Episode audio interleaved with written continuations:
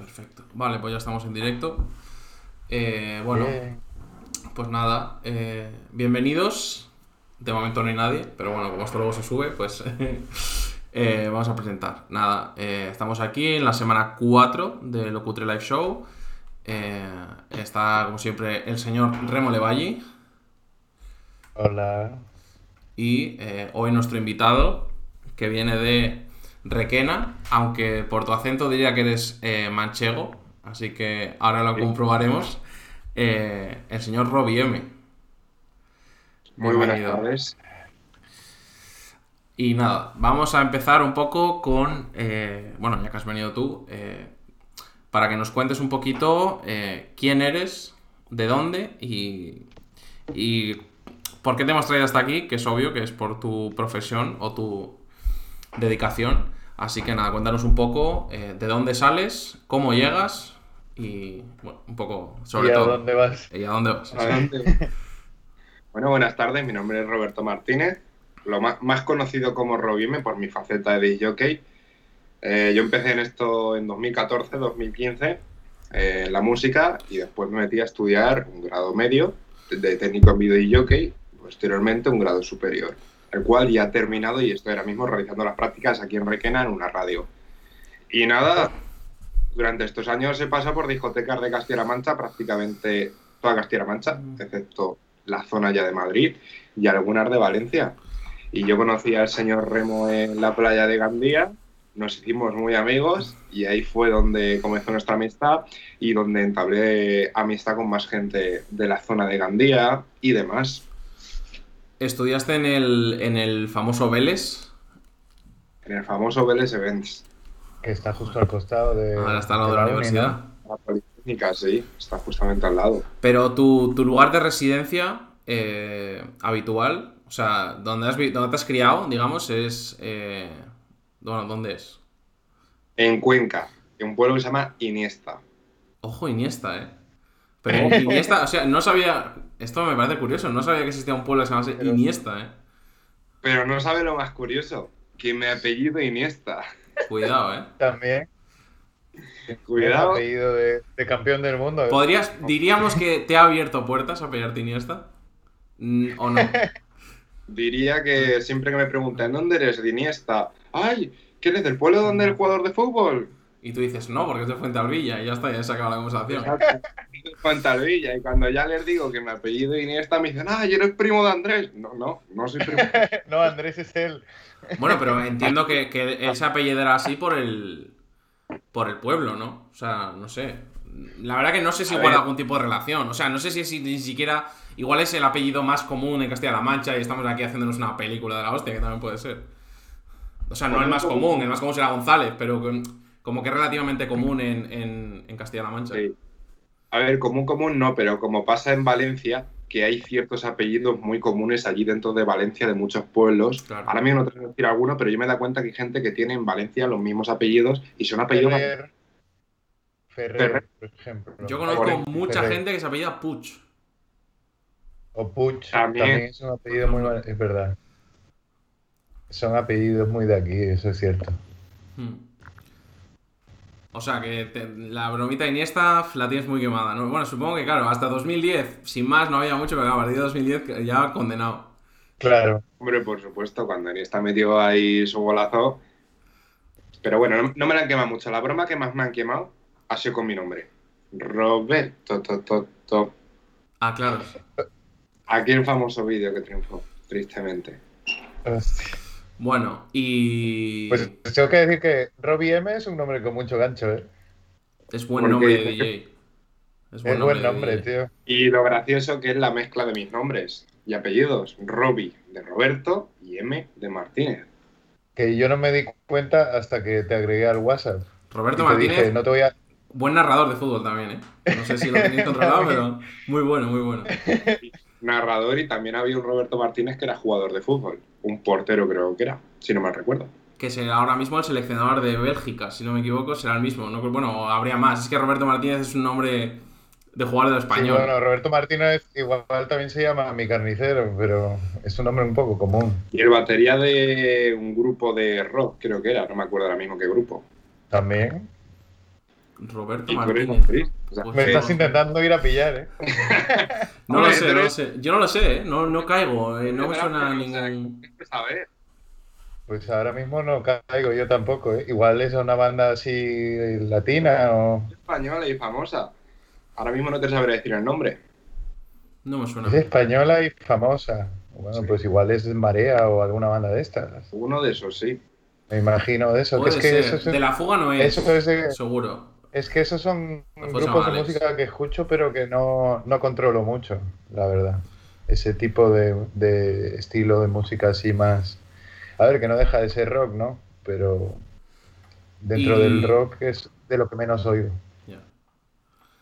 Y bueno, eh, o sea, tú has vivido siempre y te has criado, digamos, en, en- en tu pueblo, ¿no? A ver, No, Iniesta. supongo que no es un pueblo gigante, ¿no? Porque yo tampoco, me suena el nombre, sí que sabía que había un pueblo que se llama Iniesta y tal, pero no, no lo tengo muy, muy ubicado.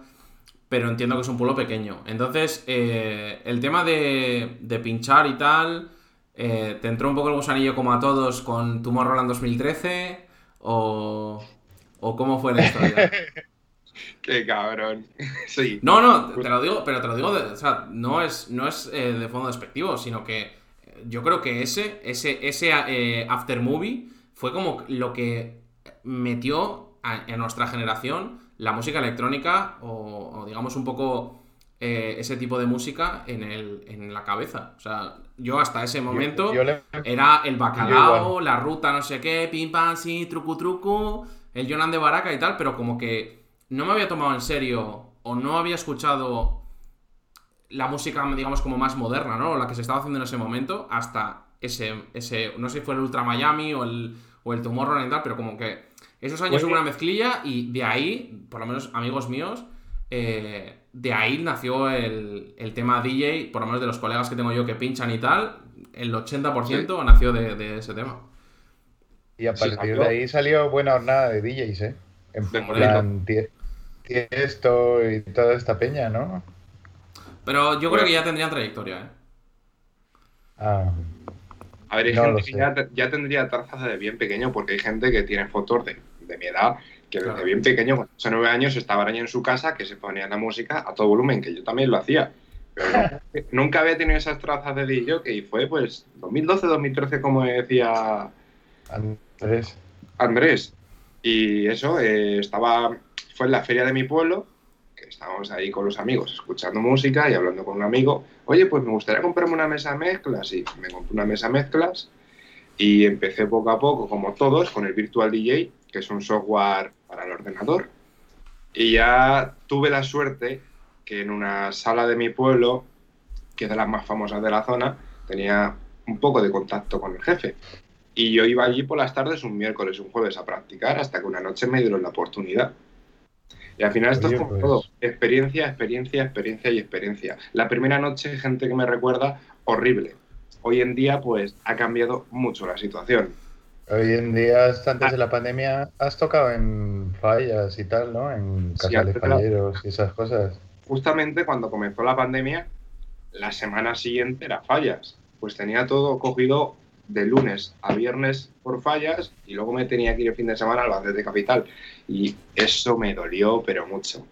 Porque iba a ser de la semana que más eventos se tenían. Es decir, las siete días de la semana tenía un evento. Y eso llevaba yo sin tenerlo desde 2014, o creo que no lo había ni tenido en mis inicios. O sea, que siempre has, has tenido, digamos, una, una carrera exitosa, ¿no? Dentro de- de- del contexto y de la situación, en el sentido de que desde bien pronto ya has tenido bolos, digamos, para Sí, foguearte. Esto, la novedad. Cuando eres novedad, Mm. es lo que intentan exprimir al máximo cuando eres Claro. alguien nuevo. Yo cuando empecé no cobraba lo mismo que cobro a día de hoy, pero es cierto que iba a muchísimos sitios, pero no son sitios de prestigio, simplemente si este es mi pueblo, pues iba 60, 70, 80 kilómetros a la redonda. Bueno, Y ahora ya con el tiempo he ido estudiando y sitios malos pues me los he quitado de en medio y prefiero ir a sitios donde me valoren, donde disfrute, donde cobre bien y donde esté a gusto. muy importante. Sea- Esto lo hemos hablado y que- mucho y... que- que yo no voy a ir a poner música que, que no me siento cómodo haciéndolo. Claro.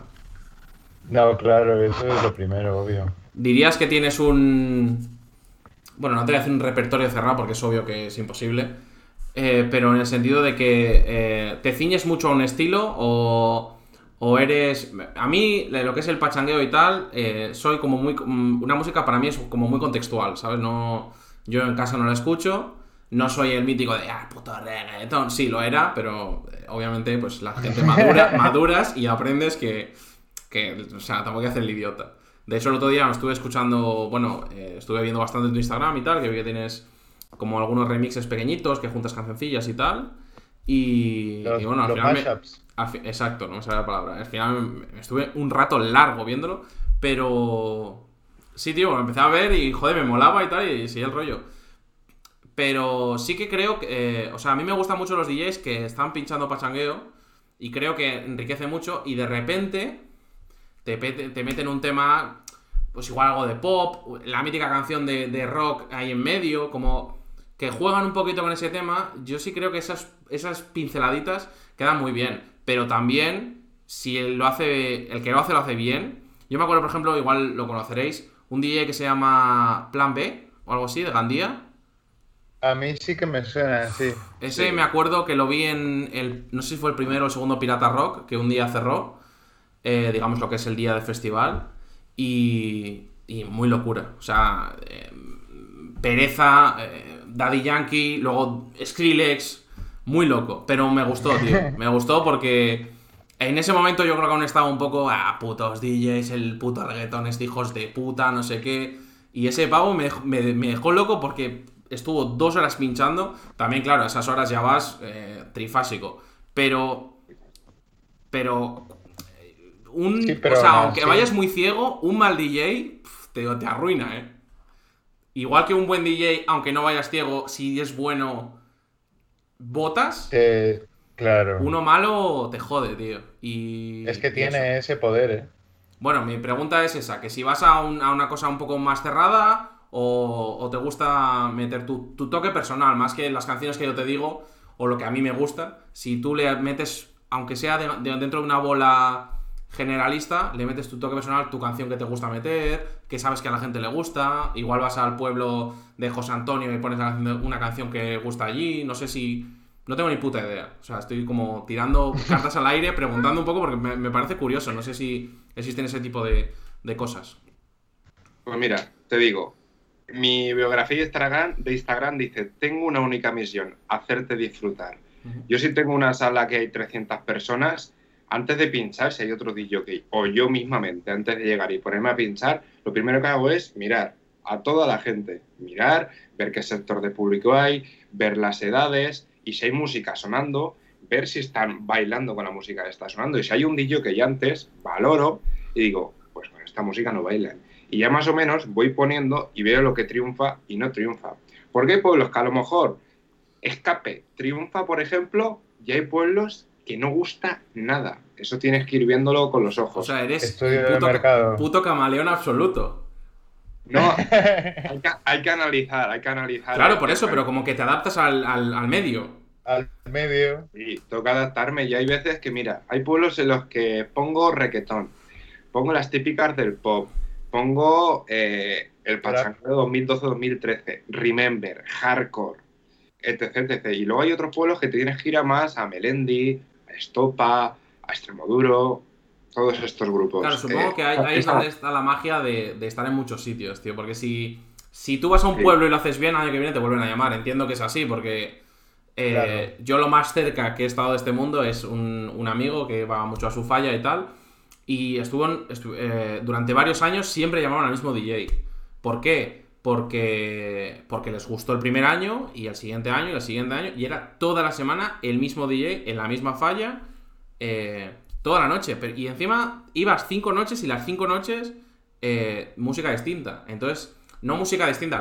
Lógicamente, las cuatro canciones que lo petan en ese momento, pues obviamente todos los DJs las ponen porque son las que. Cuando sale la Tusa, pues la Tusa. Cuando sale el Serrucho, pues el Serrucho. Que son como las- las- los cuatro jinetes del apocalipsis, que es obvio. O sea, te la- si, no la, si no la pones, te la van a pedir. El taxi. El taxi. paró el taxi. Pero está, está muy curioso eso que dices. Yo nunca, no Bueno, no sé si es un método tuyo o si es algo habitual, pero me gusta porque, porque también eh, es un poco una, una profesión que está, ya te lo he comentado antes, que está un poco prostituida en el sentido de que mucha gente se cree que con una mesa de mezclas eh, ya eres DJ.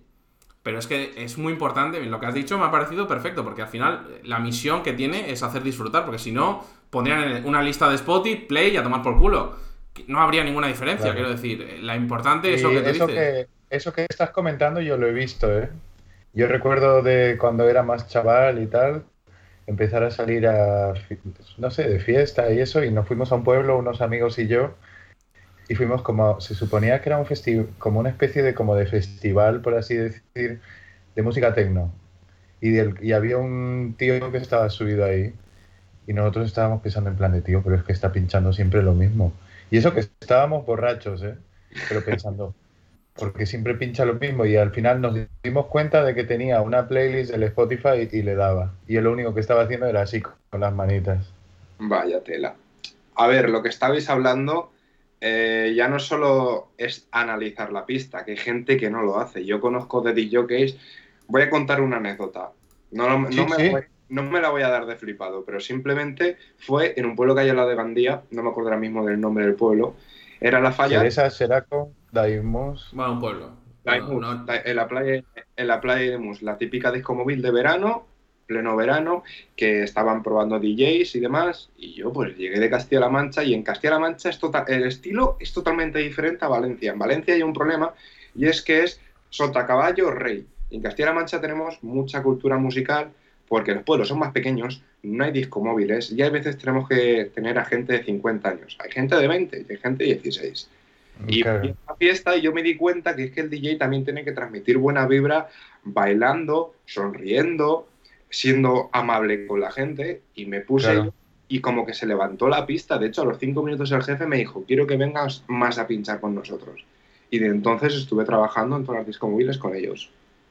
Y es eso, transmitir, porque los demás pues tenían su lista de canciones y no miraban la pista. Que si a mí me gusta el EDM, pincho EDM, pero no, si a tu público le gusta otra cosa, tienes que poner lo que le gusta. Claro, y también jugar un poco con, el público para animarlos y tal. Porque hay una gran diferencia entre la gente ha ido a la fiesta o la gente ha ido a verte a ti.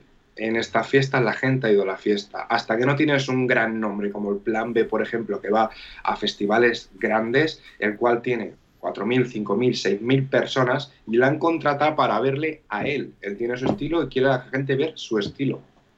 Claro. Y por eso mismo también el plan, B, el plan B tiene su playlist de sus remises, que mete pereza, que mete una cosa, que mete la otra, todo remezclado a lo que él pincha, que es eh, la electrónica, The House, B-Run en su tiempo, a día de hoy ya le he perdido los pilotos. Pero cuando yo lo vi... Yo cuando... todo lo que dices, no tengo ni puta idea, pero Be Room, Tech House in the Nights of Light, me parece de puta madre, pero que eso. Es el house de toda la vida. Mm. Y el es el EDM de cuando el boom de Tomorrowland, en 2012-2013. ¿Qué opinas de Tomorrowland? Porque sé que sé que hay hay eh, hay un poco de exacto diversidad de opiniones, ¿no? Porque al final obviamente eh, es un festival gigante, entonces entiendo que habrá 300 personas pinchando que no DJs, porque por ejemplo vas a O'Neal, va un poco a hacer el mono la gente famosa. Y también puede haber gente que esté pinchando, pero no solo en eso. Sí, también. Creía que ibas a ir por ahí, ¿eh? No, no, no, no, no, me refiero a que al final, o rollo Coachella y tal, que al final son festivales que, que van muchos DJs y tal, pero vamos. Muy mainstream ya. Pero no, no por ser mainstream es necesariamente malo o bueno, o sea, simplemente se puede alcanzar el, éxito de una forma u otra, pero que, que, sí que he visto, a ver, la corriente de famosos DJs, eh, o sea, personas famosas que optan por esa profesión eh, o esa afición, digamos, porque ellos no creo que lo tomen como profesión, eh, en los últimos años es como bastante grande y han conseguido notoriedad y al final es un poco como el intrusismo laboral de cuando un futbolista se hace comentarista sin estudiar periodismo y tal, como que estás pisando a otra gente que quizá tenga talento, tenga esa profesión, pero no tenga el reconocimiento o, o al final no te vaya a llenar, digamos, o no te vaya a vender entradas. Y pues eso, o sea, vas a Kilonil, que es, pues a Kilonil, que claro, es muy gracioso porque mide 2 metros, pesa 455 kilos y tal, pero claro, ¿qué, tiene de DJs Aquilonil? Por eso te, preguntaba el, el, qué opinas, que al final yo creo que es bastante importante. A ver, mira, yo te voy a decir como espectador. Como espectador es un festival que es un paraíso porque hay 13 escenarios o 14, si no mal recuerdo, eso es un parque de atracciones gigante en el cual tienes puesto de comidas, tienes acampadas, acampadas premium, escenarios dentro de una cueva, escenarios al aire libre. Eh, tienes miles de pantallas LED, fuegos, CO2, miles de personas de, todos los países prácticamente. Aunque no te guste la música electrónica, pienso que vas y vas a disfrutar. Porque también vas a disfrutar de una forma diferente, porque ahí hay miles de euros de inversión en equipos de sonido y es que vas a disfrutar. Yo no he ido, quiero ir, pero pienso que ahí disfrutarías como un niño. A mí me molaría ir también ahora que lo dices, ¿eh? Sí, y, no tengo mucha idea de, electrónica en el sentido de que yo lo único que así puedo distinguir un poco es el pachangueo y, ya más el dubstep o el drum and bass, que era un poco lo que más me molaba cuando era más chaval, pero aún así iría para, vivir la experiencia. Sí, pero es que allí no vas a escuchar prácticamente nada de lo que conoces musicalmente. no, no, claro. Martín a, a, la aventura. Y cada uno van a poner su repertorio musical y sus mashups y sus remises. Y luego ya si te vas a los escenarios más oscuros, ahí ya no vas a escuchar nada de lo que hayas escuchado antes. Ah, no, no. Es un festival con mucha diversidad. Tienes hasta un escenario de música en, de, eh, música en acústica violines, guitarras, voces, Ahí, yo pienso que es un festival que merece la pena. Son mil euros el fin, el fin de semana, pero merece la pena. Bueno, pero para que eh, está el DJ, el showman, está el DJ que pincha música. Pienso que debe haber de todo.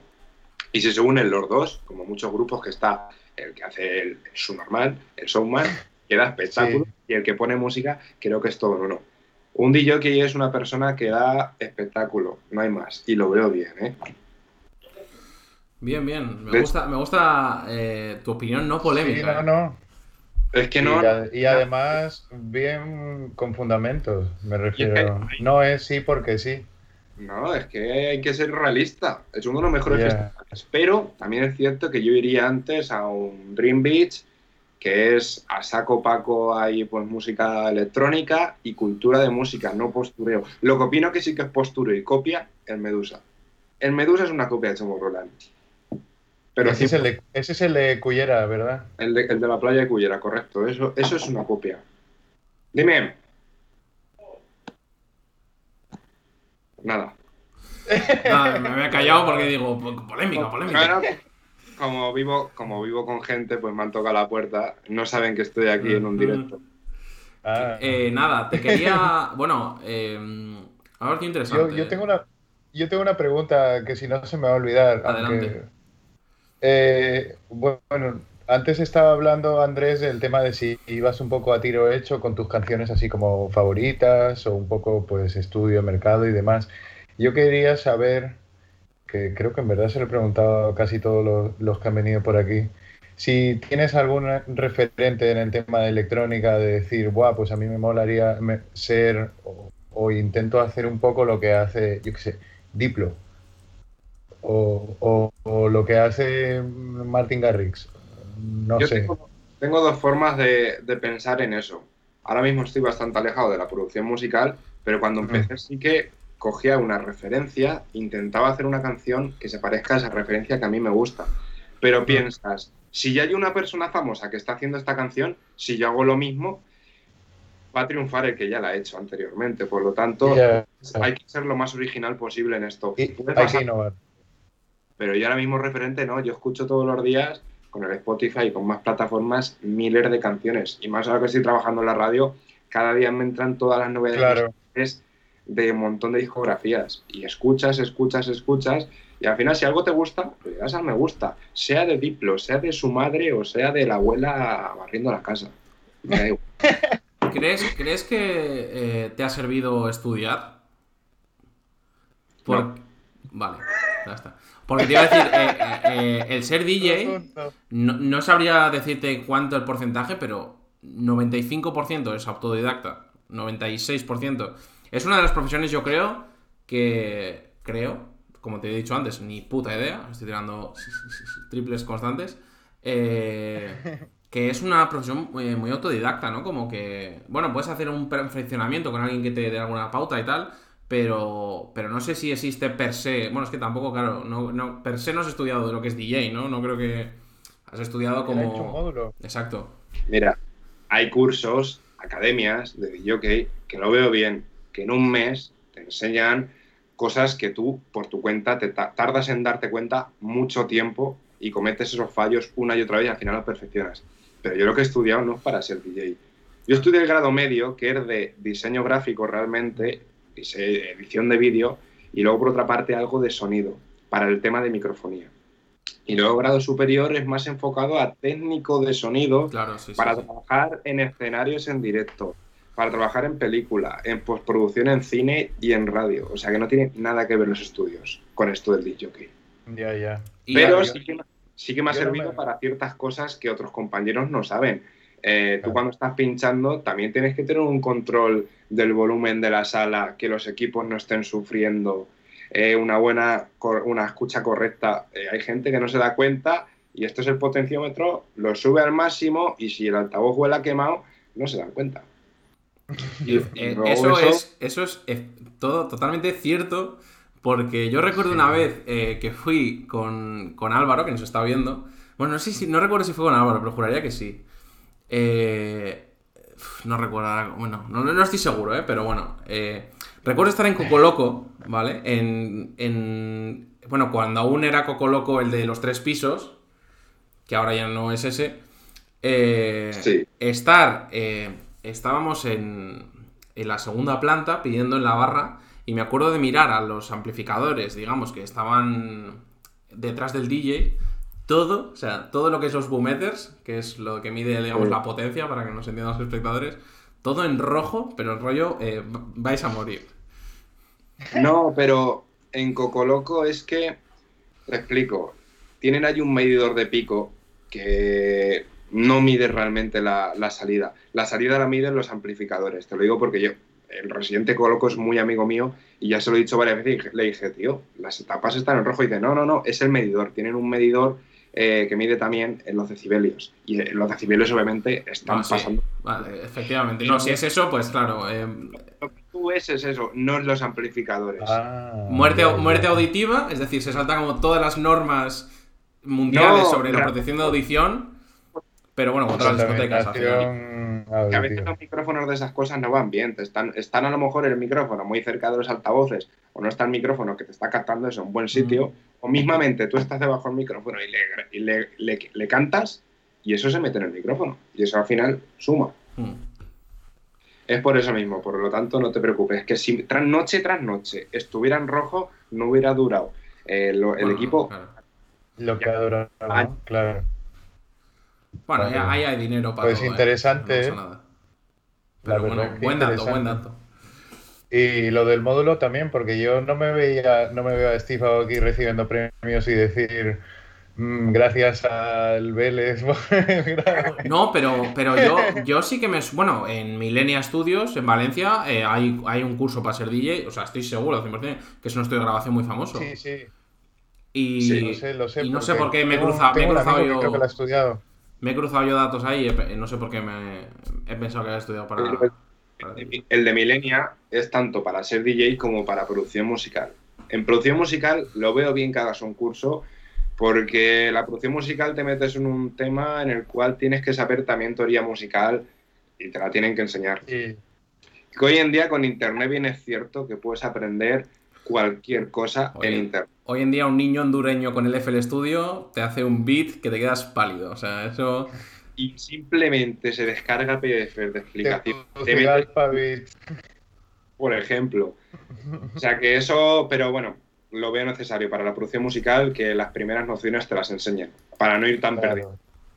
Sí, sí, ahora que lo dices, eh, yo tengo un amigo que, que, bueno, ahora se dedica con productor musical y tal, y me dijo eso, que él hizo el curso. Pero bueno, también es un chaval, es un chaval que ya de antes había estudiado música. Y que tiene pasta, porque Milenia... Ah, sí, bueno, ese no sé si fue, si se lo sacó en Milenia. En Milenia yo sí que conozco que es un chaval que tiene pasta, que se ha tocado las pelotas toda la vida y ahora se gana algo de dinero como DJ. Pero en plan, sus padres están forrados y él dijo, quiero ser DJ. Pues DJ. Sí, creo que es el que estamos hablando. Y, el, Suele pasar, otro ¿eh? que... Es algo, perdón, el... que es, un perfil muy, muy característico, ¿eh? pero es que lo estaba pensando y conozco mucha gente que es eh, casa papis, mm, papis con pasta, que ahora que lo, que ahora que lo pienso es verdad, ¿eh? que con los, los, ricos o los pijos, por así decir, cuando les entra el gusanillo de la música es DJ, ¿eh? ninguno quiere meterse al rock. Ahora, esos, esos generalmente son los que menos bolos hacen, porque porque son de DJ de, de Instagram, subo aquí fotito con la Pioneer 5000, 7000 con 3 DDJ. Claro. Y... Me marco unos reels ahí. Pero no, pero no se le ve yéndose a, a Villarcayo, ahí a, a, a, la disco, como has dicho tú, con 40 señores de 50 años y muévelos. Ahí, ahí es donde se forjan las leyendas, ¿no? Como el futbolista que juega en los campos de tercera. Correcto. Aparte de eso, yo que son los que hay muchos que no se retiran porque gracias al dinero puedes estar pinchando en sitios guapos. Hoy en día todo se mueve por dinero, pero todos estos son los que antes lo dejan. Porque han, empezado por una moda, no han empezado por un, porque les guste. Claro, ahí, es donde te Eso, ah, han empezado cuando dije yo, ¿no? Cuando, eh, cuando tu morro en 2013. Cuando pegó el boom. Cuando pegó el boom, claro. Que o sea, no lo, veo, no lo veo mal, ¿eh? Quiero decir, al final yo empecé a tocar la guitarra porque vi a eh, a un concierto, o sea, todos en sí, eh, lógicamente, cuando las aficiones, eh, aunque luego las conviertes en una profesión, las aficiones empiezan por algo, o sea, por algo que ves, por un estímulo que tienes, que puede, o por una moda. Quiero decir, una moda no lo que cabe es un estímulo, o sea, puedes empezar a tocar el piano porque ves un día un pianista en Got Talent, yo que sé, o sea, pero el mantenerlo en el tiempo o el formarte o, el gastar tu tiempo, incluso el dinero, porque tú has dicho que has tocado en muchos sitios, pero entiendo que incluso muchísimas veces habrás pinchado a pérdidas. O sea, rollo, si te tienes que ir a 80 kilómetros y te pagan 100 pavos, me lo estoy inventando, no sé lo que se paga, eh, igual no te sale ni, rentable, pero, pero incluso así dices, bueno, eh, es bueno para mi carrera o para tal, o, bueno, mira, tío, eh, lo hago porque me gusta y estoy dispuesto a hacer ese sacrificio. Yo mismo he tocado en en bares y en sitios y he dicho, o sea, he perdido dinero como un idiota, pero, pero como me lo he pasado bien, pues, pues ya está, al final lo hago porque me gusta, ¿no? Y, eso... Ahí es lo de la... Habla, habla, habla. No, no, y eso digo que es lo que separa el que algo te guste de verdad o estés dispuesto a hacer sacrificios por ello o algo te guste para pasar el rato. Ahí está la diferencia también en que conviertas tu hobby en un trabajo o lo hagas de verdad por hobby. Hay gente que ya, si no cobra esto, no va. Oye, si tú, por ejemplo, vas a tal sitio a tocar, te lo pasas bien, encima te tratan como un rey y cobras, oye, pues yo voy. Que aunque no cobres lo que más te gustaría, pero estás cobrando algo. A pérdida sí que es cierto que nunca me gustaría trabajar por la cara, ni en DJ, ni en nada, ni lo que he estudiado, ni en cualquier otro trabajo tiempo se tiene que recompensar de alguna manera. Mm. todo el mundo. Pero que es cierto que al principio todo el mundo te baja los pantalones al principio todo el mundo. Claro, pero a ver, al final es lo que te toca. Por tener la oportunidad y tal, ¿no? Nadie, nadie nace sabido ni, ni, conocido. A no ser que seas el hijo de, el primo de, el tío de, o te coja uno y te levante, que no suele ser lo normal. Eh, pues vas a, vas a pantalón bajado y ya está. Y la gente, además, el problema es que se aprovecha mucha gente de ello. De, entiendo que hay muchos locales y tal que se aprovecharán de, de muchos DJs jóvenes que, lo, que, que son buenos y que tienen talento, pero como son jóvenes, o no, no en el sentido de que sean jóvenes y sean inocentes y tal, sino como que no hay otra cosa. Además, siendo, como me has dicho, de un pueblo, entiendo que cuando eres un chaval de un pueblo Claro, al final tus opciones no es lo mismo que ser DJ en Madrid. Que es que aunque sea en el bar Paco, de que es un bar de, de, yo qué sé, tío, de, de magrebíes, joder, es que suena como súper racista. Pero como quiero decir, hasta en el bar más de nicho, eh, cogen DJs, ¿sabes? Y aunque seas tú, que no tengas ni puta idea, pues te pagarán 30 euros y dos cervezas y tú vas encantado. Pero ya tienes muchos sitios donde tocar. Si tú eres de un pueblo que tiene un pub, el de enfrente, el de al lado tiene un pub y en, en, 100 kilómetros a la redonda hay 20 pubs, pues, pues ya está, no, no hay donde elegir, ¿no? Estás en la metrópoli. Claro, es lo que me pasaba a mí, que yo vivo en una zona en la cual hay un pub, como tú has dicho, o dos por pueblo.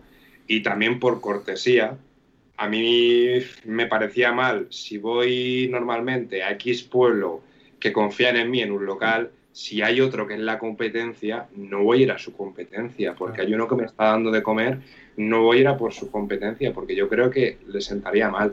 De hecho, al principio yo esto no lo veía y se lo comentaba a uno de los jefes, oye, ¿qué te parece y tal? Pues no me parece bien. Y es cierto que una vez creces, lo piensas y dices, vamos a ver, esta persona me está dando continuamente trabajo, ¿por qué me voy a ir a su contrincante? Claro, pero a la vez es una mierda porque estás, perdiendo, para que me entiendas, la mitad de tal, porque igual el que te gusta te paga 100 y el que es su contrincante te paga 150. Entonces tienes el dilema moral de o quedo bien o gano más dinero. Por ejemplo, es una situación hipotética, pero que se puede dar. Entonces ahí entran tus valores como, como persona, o en el sentido de mirar a futuro. En igual estoy tres años y este tío en tres años me paga 500 y el otro me paga 150 tres veces y me van a tomar por el puto culo. Entonces, claro, ahí es donde entra la disyuntiva. En verdad, es, muy complicado lo que dices. Claro, eh, eh, contextualizando que estás en una zona rural y es y has elegido una profesión complicada. Lógicamente, si fueses eh, variador de olivos, eh, bueno, no hay olivos en Castilla-La Mancha, pero quiero decir, si del abanico de, profesiones o de aficiones que luego puedes convertir en trabajo que has elegido, esta es desde luego de las más complicadas. Porque además es algo concreto que se ciñe, por ejemplo, a las fiestas del pueblo o bien a los pubs los fines de semana. Yo es que me creo en una ciudad, entonces tampoco sé lo que es el día a día eh, de una vida larga eh, en un pueblo. Yo al pueblo iba en verano y, me criaba en Santander. Entonces, claro, para mí es lo normal vivir en una ciudad, pero sí que cuando me relaciono con gente que se ha criado en pueblos, claro, yo el, rollo, un autobús pasaba por todos los pueblos y cogía a los chavales para ir al colegio a otro pueblo. Claro, esas mierdas no, no, no, no. O sea, no las he vivido. A mí eso me pasaba de pequeño. Para ir al instituto venía un autobús y nos llevaba al pueblo de Claro, claro, porque aquí no había instituto. Sí, es lo normal, pero que que yo, por ejemplo, pues el fin de semana yo salía y estaba todo petado y había un huevo de sitios para salir y tal. Pero cuando la gente me dice que está tres meses de verano yendo todos los días a un pub, o sea, yo decía, pero es que ¿cómo no te vuelves loco? Y, me decían, pues porque no hay por eso deja de salir por el pueblo. O sea, no hay otra cosa. Es o eso o nada. Entonces, eso. Claro. O bueno, te alquilas un bajo con unos colegas o te vas al pueblo al lado, pero que, que es un ocio súper reducido. Sí, pero se, Sí, tal cual. Se es muy complicado. Entonces, yo creo que tiene mucho mérito realmente, porque, porque no creo que tanta gente que, te, que le gustase. No sé si tendrías amigos o conocidos en, tu círculo que les gustase eh, ser DJs o pinchar. Y, y, estuviesen dispuestos a sacrificar eso. O sea, los podéis meter en su perfil de Instagram, que lo tenéis debajo de, de, de su, de su, de su vídeo. Y, y veis que tienes, no sé, 90, 100 carteles subidos. Una locura, tío. Eso es mucho. Sí, pero Y además está currado su perfil, ¿eh? Sí, me lo ocurre. lo de los carteles no los subo, ¿eh? Llegaba, llegaba ahí un momento que ya no los subía porque es triste, pero en Instagram, si subes cosas de tu, si subes cosas de tu vida personal, la interacción sube una barbaridad. Pero si subes cosas de tu trabajo, como es algo que subes continuamente, la gente ya no hace tanto caso y simplemente ponía, hey chicos, que este sábado estoy en tal sitio, tal. Por si alguien quería ir o si estaba por la zona, se quería pasar. Pero luego ya, lo que estábamos hablando antes, el tema de las discotecas en los pueblos. La suerte que hay en las ciudades es que hay más trabajo porque mira, jueves, viernes y sábado. En un pueblo así como el mío, donde yo he nacido, hay fiesta los sábados, a lo mejor un sábado al mes. Uno. Esto es antes de la pandemia, obviamente ahora no hay ninguna. Ya, ya, ya ves. O sea, que ya te puedes imaginar que yo en mi pueblo poco, poco, poco, poco. Y al principio pues tenía la suerte de ir viernes y sábado, viernes y sábado. Y siempre carretera, carretera, carretera. Y lo que has dicho de que he tenido que ir a Carretera y manta he tenido que arriesgar de que yo estaba en Gandía estudiando cuando esto, y yo, pues en Gandía ya sabes que en invierno no hay nada. Nada, o sea, pero nada real. Que hay un pub Nada. y siempre pincha el mismo. Y como mucho arriba pincha el amigo del de abajo. Ya está. Sí, sí, no. tal cual. Yo pues me tenía que buscar las mañas por donde me conocía la gente, donde tenía mi trabajo, todos los fines de semana sacrificar el volver a Castilla-La Mancha, de Castilla-La Mancha a donde tengas que ir a pinchar. Termina el fin de semana y te tienes que ir otra vez a Gandía. Y así todos los fines de semana, sin ver casi nada a tus padres, a tus amigos muy poco, Claro. y al final es un poco barullo esa vida. Mm. Pero mira, es un hobby, a mí me gustaba y yo tengo muchas ganas de que vuelva. Bueno, Claro, ¿qué- y, ¿cómo lo llevas? Bueno, hablando del. ¿Cómo lo llevas? Lo llevo bien, lo que ahora mismo estoy un poco... Claro, Yo estoy el desconectado. tema pandemia y tal. Claro, no, pero. Yo, yo quería. Exacto.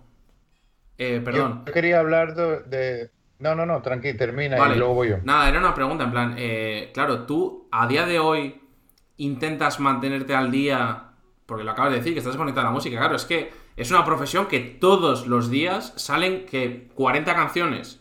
No lo sé, ayer Zetangana sacó un disco, la semana pasada le sacó José Antonio, eh, eh, Ozuna dos canciones, Bad Bunny 17 canciones desde que empezó tal, tres discos. Claro, si tú mañana pinchas, mañana, ¿qué pinchas? Quiero decir, ya nos has dicho antes que tal, pero que, que rollo que en, en este año, además, que ha sido muy fructífero para la gente que hace música, porque ha estado todo el puto mundo en casa, entonces, lógicamente, cuando tienes más tiempo libre, eh, haces más música. Claro, es un problema en el sentido de no estar actualizado, porque si tú la- sales, pinchas mañana, la gente te va a pedir la música que salió ayer, no la que salió hace en el sentido, hemos hablado antes de todo el tema y tal, pero que, que la, eh, es un mundo que necesitas estar súper actualizado todo el rato. Porque lo que si sale la Tusa ayer, la gente hoy la quiere. Porque si no te la va a pedir y hasta que no la pongas, tú lo sabrás mejor que yo, somos muy pesados la gente público eh, en la cabina. ¡Eh, eh, eh! Mítico. Pon cumpleaños feliz. eso, pon pon, eh, el rock del barrancazo que le gusta a mi colega. Claro. Eso, eso es una mierda, tío. Eso, mira, eh, en tema de música no estoy actualizado al 100%, pero fácilmente me actualizo. Me actualicé hace dos semanas y ayer mismo estuve descargando música. En eso sí que estoy actualizado en las novedades, sé lo que hay nuevo ahora mismo. Lo que no estoy actualizado es en subir vídeos, hacer remises, porque ahora mismo estoy centrado en otros aspectos, en otros caminos. Vale, además si no estás tienen- trabajando, que has dicho y tal, pues... y Claro. trabajando, estoy trabajando en la radio, no lo mismo, pero estoy metido en el mundo y sé lo que hay. Pero estoy también abriendo otros caminos porque Diversificando. la comida sí. lleva un año. Si yo dependiera de mi comida, de esto, que gracias a Dios no, al ser DJ, estaría pasando más hambre que un perro. Porque encima no nos hacen contratos y por lo tanto, si no hay contrato ni está de alta en la seguridad social, no hay ayudas. claro. Pero esto ya no es cosa nuestra, y esto ya es cosa de los locales. O sea que No, no, claro. en ciudades sí que es cierto que te tienen que hacer contrato por posibles inspecciones de trabajo, claro. pero las, po- las podéis imaginar. Sí, eso yo me lo imagino. Al vivir en un pueblo, pues no me sorprendería. Pero bueno, lo que yo te quería decir, eh, que has estado hablando de la pandemia y tal, si no me equivoco, cuando empezó el, eh, ¿cómo se llama? El lockdown, el confinamiento, eh, El- hacías directos en, en Instagram. ¿Puede Sí, ser? cua- Cuando comenzó- Porque yo, yo, yo, por eso lo quería decir y por eso también decidí invitarte. Porque no sé si te lo dije en alguno, y si no lo repito y te lo digo ahora en persona, que de alguna forma darte la, las gracias porque yo estaba aquí cuando, cuando empezó el, el- Nos ha seguido El, eh, eh, Bemi Deslexon, gracias. Eh, me nos hemos quedado sordos, seguramente vosotros también, lo siento. Los espectadores, perdona, Remo, porque, porque ha sonado no. altísimo. Lo bajaré, porque he puesto hoy las alertas y no sé cómo se. no ¿Cómo funcionan? nada, ¿eh? yo, no, yo no he escuchado nada, de repente se me cogido la imagen. Claro, porque. porque... Ah, ¡No! Ahora no nos. Gracias, Meli, pero no nos sigáis ahora, que me quedo sordo. Espera. Lo voy a bajar. Dios, tío, me ha reventado, eh. Yo creo que ahora todos nos van a estar siguiendo. Ya está, ya está, lo he bajado. Eh, Bueno, lo, eh, sigo, sigo. ¡No! Me olvida. Eh, lo que decía Robbie, Hijos de puta, tío. Nos está siguiendo toda la peña ahora. Me están jodiendo la vida, tío. Sigue, sigue. está bien que nos sigan. gracias por signos. Lo que te quería decir era eso. Que no sé si te lo dije en, WhatsApp o te lo escribí en el directo o, en persona. Pero nada, yo, yo, quería, yo quería darte las gracias, tío. Gracias. Nada, de nada, a mí no me costó. Porque, porque en el confinamiento yo te, te, juro que cuando dieron el estado de alarma y volví a casa, pues yo me imaginaba pues lo mítico que decían de estar un par de semanas y, y volver a la rutina de toda la vida. Pero claro, al estar tanto tiempo, de repente yo estaba que no sabía qué hacer, tío. Yo tiraba con las clases online, vale, por la mañana o igual alguna por la tarde. Luego decía, bueno, me voy a poner a, no sé, a jugar a la Play, a hacer ejercicio, a ver pelis o a lo que sea. Pero de repente, claro, ya mm, mítico vecino que tenía por aquí que ponía musiquita y tal, y yo pensé, pero este tío, bueno, lo hace de la mejor de las intenciones para tener a los vecinos contentos, pero de repente te vi en el directo y pensé, coño, y, yo qué sé, a mí el vecino de enfrente me la suda, a mí tú me alegraste. y, era eso, darte las gracias. Ah, a mí no me costó nada, yo lo hacía por amor al arte, nunca mejor dicho, y lo hice durante toda la pandemia. Durante el primer mes de pandemia eh, intenté hacerlo todos los días, pero como era... Recuerdo, y alguno me, me, conectaba en directo y, y lo veía con, con, mis padres. Y me decían, pero ese chaval es amigo tuyo. Y yo, sí, sí, uno que conocí en Gandía, tal. Y hace, bueno, pues vamos a sacarnos unas copas. Y estábamos pues como en la disco, pero en mi pantalla del móvil, ¿sabes? Sí, mucha gente me lo hacía y aparte intentaba hacerlo súper ameno, porque lo hacía como programa de radio, leyendo mensajes, escuchando las notas que mandaban. Y así pues la gente se sentía, se sentía un poco partícipe del directo y no es el típico directo un video que... Y ya está. Porque eso lo veo muy, muy aburrido, no sé. Es mi forma de ver. No lo había entendido hasta que has continuado hablando. Creía que se te había caído algo. y, bueno, ¿y qué tal? Eh, ¿Qué tal es currar en la radio? Eso es una curiosidad que he tenido siempre. Porque es como muy guay pero claro, si estás ocho horas poniendo música y que además entiendo que hay ciertas canciones que tienes que repetir y tal, depende de la radio, no lo sé. Eh, llega a ser cansino, porque claro, está como muy guay, pero al final es como todos los trabajos. Todos los trabajos están guays hasta que se convierten en un trabajo. O sea, está guay salir en la tele, supongo, pero cuando llevas cinco años en la tele y tienes que ir a salir, pues ya te da por culo. Futbolistas, vale para todo, ¿sabes? Eh, ¿Qué tal es? Pues mira, te cuento. Eh, existe la radio fórmula, que son las radios de música, que esto es música todo el día, pero yo ahora mismo estoy haciendo las prácticas en una radio que es de todo un poco. Tenemos noticias y tenemos música. Por lo tanto, yo como soy técnico me encargo muchas veces, bueno, todos los días, a primera hora de hacer las noticias. También estamos asociados con la radio Radio Nacional de España.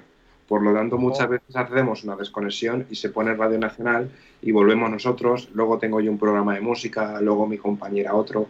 No son ahí ocho horas. Pero cuando no estás ahí, mi función es actualizar la librería musical o bien ir a grabar algún anuncio, ir a grabar los tonos de, la radio, de radio tal, en la tal, tal, tal. ¿Cómo se llamaba eso, tío? Eh... se llama... Los jingles. Los jingles. Los jingles, ah, efectivamente. Pues yo estoy Tú, tienes, tú me enseñaste eso, ahora que creo. ¿Puede ser que me lo enseñabas, Robbie? Alguna vez que fuera a tu piso, que me enseñaste en plan... Es que me suena, ¿eh? Que me dijiste, este es el que gastaba cuando pinchaba en Halloween y me sonaba como un sonido ahí. Esos son las intros de DJ. Los jingles, ah. los jingles, por ejemplo, yo Los 40 principales, eso es un jingle, ¿sabes? Eh, Canadá. Ah, ya, ya, ya, el 40 al 1 con Roberto Martínez en la 107.7. Y efecto. ¿Cómo suena? Eso es un jingle. ¿Cómo suena? Suena exitoso, ¿eh? Tienes un nombre radiofónico, ¿eh? Porque es como. Sí, sí. Me gusta, me ha gustado. Eh, cómo, cómo, ha sonado, me ha gustado. Y luego le pones ahí sonidos espaciales y esas cosas y y esa mierda está guapa. Que, está guapa. Que tiene tablas también. ¿eh? Se nota, se nota. Bueno. Y pues mira, todos los días, de lunes a viernes, de 11 y cuarto, 12 de la mañana, estoy en la 107.7. También puedes estarme. ¿Y de qué, de qué, de, qué va tu, tu, programa? Si pues se puede saber. Se llama Discos Dedicados, que es el programa que tienen allí en, en la radio ya. Lo hacía el antiguo el locutor que hay allí, el técnico, pero ahora me lo han dejado a mí ya que estoy en periodo de prácticas y va sobre música. La gente envía eh, su mensaje o su correo electrónico al WhatsApp y yo envío el mensaje y le pongo la canción que quieren. Pero en plan, Bueno, te, bien- bien porque te no puedo se mandar yo una y... Bueno, sí. claro. Me piden, por ejemplo, hola, soy Lucía y quiero saludar a mi prima Eustaquia, a mi Que es tu cumpleaños. O Eh, lo que eh, sea. no, sí. no, no. Cumpleaños hay alguna vez, pero Ah, Bueno, entonces, entonces era una radio escuchada, ¿no? Porque si llegan a hacer ese programa, entiendo que es porque la gente pedía canciones y tal. O sea, que sí que. sí, claro, de hecho, claro, que hay feedback. todos los días me quedo sin espacio para poner más canciones. Prácticamente todos los días. No es una radio grande, grande, porque como siempre digo, hay que empezar, eh, tu vida hay que empezarla siempre por abajo, Sí, por el claro. suelo. No, hay, no hay que intentar empezar por el tejado, porque Sobre todo porque, porque si empezases en la SER, aparte de que tienen. Las radios grandes tienen mucha fama de pagar poco. Vamos a decirlo así, por no decir explotar. Que. eh, bueno, supongo que dependerá de dónde- quién y dónde y tal. Pero yo, por ejemplo, lo que conozco es que en Madrid es un trabajo muy, muy precario y muy mal pagado. Es decir, el 90% de la gente se va porque, claro, eh, nadie tiene que regalar su trabajo. Me da igual que estés de prácticas porque, o sea, aunque sea de prácticas y te pongan a, a rellenar vasos de agua, eso es su puto problema. Tú estás trabajando y punto. Si no te quieren dar faena, ellos sabrán. Pero trabajar gratis, bueno, yo estoy totalmente en contra, o sea, 100%, aunque sea de prácticas, ya me parece que están mal pagadas, eh, la mayoría. Pero bueno, que las radios grandes, por lo menos la Copa y la SER en Madrid, digamos que son las más grandes de España, eh, es, o sea, de- delictivo. Delictivo, la verdad, delictivo. Pero bueno, es lo que hay. Eh, lo iba a decir yo lo de la SER, pero bueno, yo estuve haciendo las prácticas del grado medio en la SER de Gandía, Uf, que es SER 40 principales, es un grupo de comunicación, y estuve allí y no aprendí nada. ¿Estarías con el famoso, ¿cómo se llama? ¿Daniel? ¿Se llama? Uno, que, Eh, uno con gafillas. Sí, estaba con Daniel y luego estaba con el, con el técnico de los deportes y luego en la parte de los 40 princi- principales estaba con un chico que se llama José Vicens, que es el que hace 40 principales. Y es cierto que yo en esta radio el segundo día me dieron la oportunidad ya de, oye, mira, como vemos que te manejas, tienes fluidez en la voz y sabes llevar el control, ponte tú a hacer el programa. Y sin embargo, los 40 principales durante los tres meses de formación, nada. O sea, nada. Mirar, mirar y mirar. Y creo que, como en todo trabajo, como si haces administración de empresas, que vas a estar viendo cómo se hace una factura. Así no aprendes. Claro. no, no. Hay que ponerse manos a la obra. Por lo tanto, mejor empezar por abajo que no por arriba. Ya llegarás, Claro que sí. te lo curras, arriba. También es cierto Start from the bottom, now we're here. te van a follar el culo 100%. Claro. Porque allí es que no solo estás haciendo tu labor, estás haciendo tu labor y la de dos o tres más porque están en ERTE, que están en una, están en una situación malísima ahora mismo. Los medios de comunicación, televisión y radio y periódicos. Es Ahora así. mismo, esto, el Twitch, YouTube, Spotify, Eso está pegando fuego, ¿eh? está y aún encima no cuesta nada de dinero crearte un canal, por lo tanto, no hay que tener una antena, no hay que tener nada, solo conexión a internet. Hombre, una No, radio es muy no cara. ¿eh? Tienes que pagar licencia, tienes que pagar centro de emisión, tienes que pagar repetidores. Es, es mucho dinero, ¿eh? Ya te digo yo, que lo tengo y mirado. y depende, hay antenas de muy poco voltaje que dices, tío, oye, me cuesta la inversión 5.000, 6.000, 7.000 euros y es que estoy llegando a 40, 50 kilómetros a la redonda y tampoco estoy garantizando que me escuchen. Simplemente voy a estar ahí en el día y ya está. Lo bueno sería pues meterte en, en eso, en alguna radio nacional o algo de eso, pero es, es prácticamente imposible. Lo mejor es hacer En la. Eh, nosotros hemos estado dos años haciendo podcast Evox Spotty y ahora es por Twitch más que nada porque al no poder estar los dos juntos, si lo vamos a hacer cada uno en casa y tal, pues tiene como más gracia, ¿no? El vernos, el traer invitados, que la gente... Al final yo creo que con la cámara, dentro de, lo que, de las posibilidades que hay, eh, sí que es... ah, Bueno, yo soy un tío que me gusta mucho ver, eh, hablar a la cara, ¿no? Vernos las caras y tal. Es como que fluye mucho más la conversación. Si estuviéramos los tres hablando, pero así, eh, pues... Sería, No, más, no sería sería más, más bola. Por cierto, hablando de eso, llevamos casi una hora. Así que vamos a, a pasar a la sección de las preguntas porque ya es un rato y, y no quiero tampoco que se alargue mucho el programa. Que si mañana además tienes que trabajar, eh, pues tampoco te vamos a estar aquí puteando. Claro, claro, que La ya, sección- ya la- le, ha, le ha tocado la puerta a su compañero de piso y igual tiene algo que hacer después. La sección de, de las preguntas eh, son 10 preguntas que tenemos que hacer de forma alternada, eh, Remo y yo. Primero yo y luego Remo, de hecho. Eh, son la primera pregunta es muy sencilla, es de baremo, y luego las otras ya son un poco más complicadas, en el sentido de que son, digamos, de pensar, ¿vale? ninguna es personal, ninguna es compromisaria. Si te quieres negar a contestar, estás en, en todo tu derecho. Esto es algo que repetimos todas las semanas. Pero eh, nunca ha pasado, ¿eh? Que nadie se Nunca ha pasado, nunca ha pasado. Y no creo que pase, porque ya te digo, no son preguntas compromisarias de nada. Y nada, es un poco como para que los espectadores vean eh, quién y cómo eres, ¿no? Eh, digamos que es, la, son preguntas que te hacen, te hacen sacar tu... como la gente que vea tu yo más reflexivo, vamos a decir. Así que nada, voy a empezar con la primera que son dos preguntas típicas sencillas y es básicamente definirán el tipo de persona que eres. Y es si te gusta la pizza con o sin piña. Anoche cené pizza con piña. Perfecto, ya, ya lo has dicho. Aquí no juzgamos, simplemente tú dices tu respuesta y ya está. Y la tortilla con o sin cebolla. Con cebolla. Y ahora continúa mi compañero Continúo En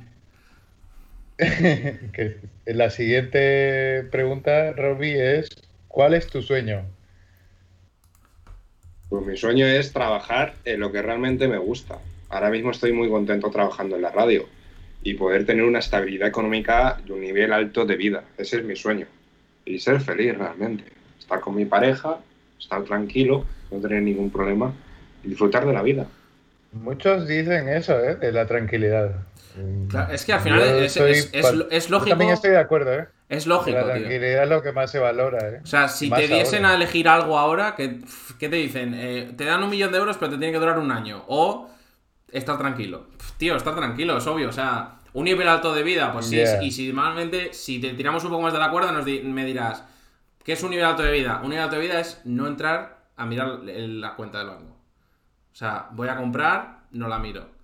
Eso es algo que yo he notado eh, cuando yo antes trabajaba, era encargado en un restaurante y ganaba bien, ganaba mil y pico euros. Entonces, no miraba casi la cuenta, en el sentido de, yo, básicamente yo tenía constancia de que tenía dinero porque si ganaba mil euros no los iba a gastar. Ahora que estoy en paro eh, y cobrando mucho menos, prácticamente la mitad, miro mucho la cuenta del banco. Entonces, eh, ahí he notado la diferencia en el sentido de cuanto menos dinero tengo, más miro la aplicación del banco. Entonces, ¿qué sería para mí estar tranquilo? No mirar la aplicación. Es decir, no ir a comprar mirándola. O no pensar, bueno, vamos a hacer unas guerras, bueno, espera, voy a mirar. voy a pagar 20 pavos, cago en Dios, tal. Ahí, es, esa es la tranquilidad. No tener 50.000 euros al mes. Lógicamente sí, cuanto más tengas, más tranquilo. Pero alcanzar ese nivel... También te digo una cosa, ahora mismo yo estoy metiéndome en un mundo de la bolsa y el dinero te puede llegar a comer la cabeza. No hay que pensar Ni, a, gobiernos tanto por el dinero, porque el dinero eso es una cifra, ¿vale? Que nos ayuda a pagar nuestros impuestos y todo, pero hay veces que nos agobiamos demasiado con el dinero. Creo que deberíamos tomarlo más con calma. Si hay que pagar cosas, vale, entiendo que hay que ponerte a trabajar a saco para pagar, pero si, si no, puedes prescindir de pasivos, de cosas como teléfonos y cosas así, puedes prescindir de sobra. La gente se compra un iPhone cada vez que sale uno es una tontería. Es tirar el dinero a la Es una tontería. Estamos de acuerdo en eso. Es, un mundo complicado porque es una sociedad muy de apariencias y al final es obvio que, que incluso nosotros, que lo decimos, no caemos con el iPhone, pero caeremos con otra cosa porque es obvio. O sea, tú vives rodeado de tentaciones y alguna, alguna, alguna caes. O sea, es, así, pero bueno. Tú te metes a tu, a tu extracto del banco en un mes te vas a dar cuenta que tienes el 80% de las cosas que no te hacen falta para vivir y para ser feliz. Pero bueno, eso ya cada uno es formas de ver el dinero. Bueno, vamos a seguir con las preguntas. Correcto. porque si no se nos va, te lo digo, te lo digo porque es que luego empiezan estas que ya son más largas y se nos va a ir el tema. La tercera es, eh, hay que poner, hay que contextualizar, ¿vale? Eh, es una situación en la cual eh, se va a acabar el mundo, ¿vale? Y, alguien, eh, los, alienígenas que están acabando con el mundo, te eligen a ti para que elijas a una persona del mundo con la que no tienes ningún tipo de relación que tienes que salvar. Solo una. Y no, no puedes tener relación con ella para nada. No vale familia, amigos, pareja, nada. Tiene que ser una persona en el mundo que tú consideres que es la que debería quedarse en la Tierra o debería sobrevivir a esa situación. A ver, por nombre no te sabría decir, pero elegiría algún físico, algún ingeniero, algún científico para que si estamos los dos juntos, que sepamos salir y aún encima pueda desarrollar cosas. Si la situación está mal. Bien. Gente inteligente, gente que no aporta nada, que si su teléfono se muere, me da a mí que no. Bien, un científico, vamos a poner un científico estándar.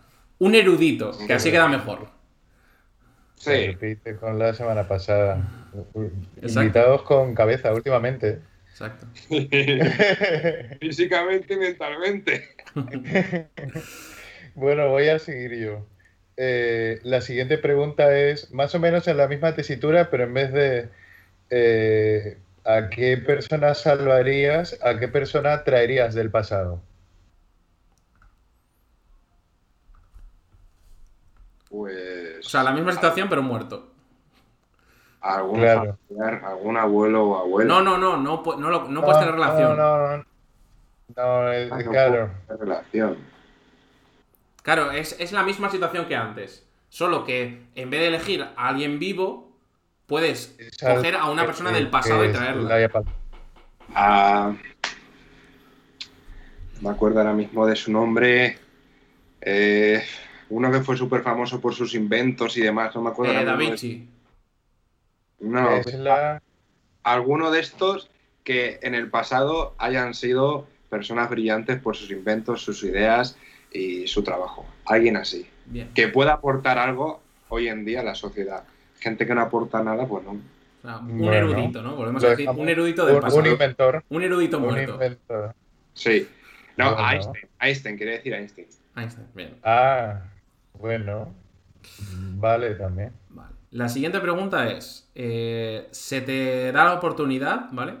De viajar en cualquier momento de la historia de la humanidad para vivir un acontecimiento histórico.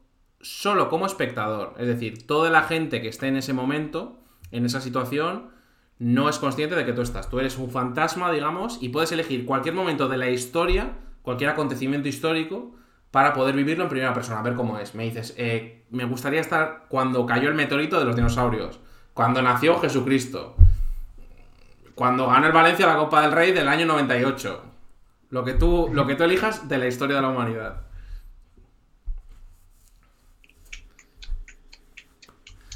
Pues.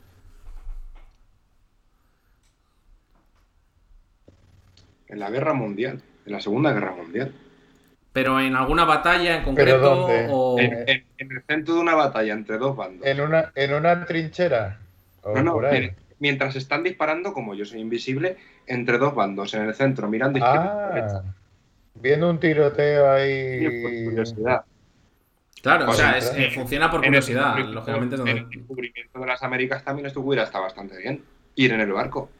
Ahí cuando dicen, "Se- tierra a la Ojo. vista. Y tú ahí diciendo, ¡Cierra la "Ay, vista! Ay, hijo Ya mío. ¿cómo, cómo os vais a poner? Bien, bien. También sería un acontecimiento en el cual estar, ¿eh? Muy bueno. No, no, no, no nos lo habían dicho, creo, el descubrimiento de América. no, no. Y es muy bueno, ¿eh? no, es el, ir en el barco pensando, "Uf, hijos de puta, la que os... ¿Cómo os Que la vais a tierra es poner?". plana. Madre mía, que la tierra es plana, que nos vamos a caer. Bien, bien, me gusta. Muy buena respuesta. Voy, voy a seguir con la siguiente. La siguiente pregunta es, eh, bueno, tengo que ponerte también en situación. Eh, como rollo, por así decir, la peli de la purga, que es como una noche que no hay leyes, pues tienes tú ese, ese poder. En plan, una noche puedes hacer lo que te apetezca. Entonces, la- lo que pregunto yo es, ¿qué delito cometerías? Si, si, si cometerías alguno, que yo pienso que, bueno, y teniendo la opción, yo la aprovecharía. Claro, pero... so- ¿Robaría un coche?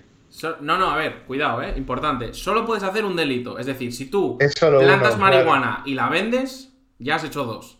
Solo No, puedes hacer uno. dos. Pero no, eh, no es necesariamente en, en una noche. O sea, eh, para que te hagas una idea, el- la semana pasada.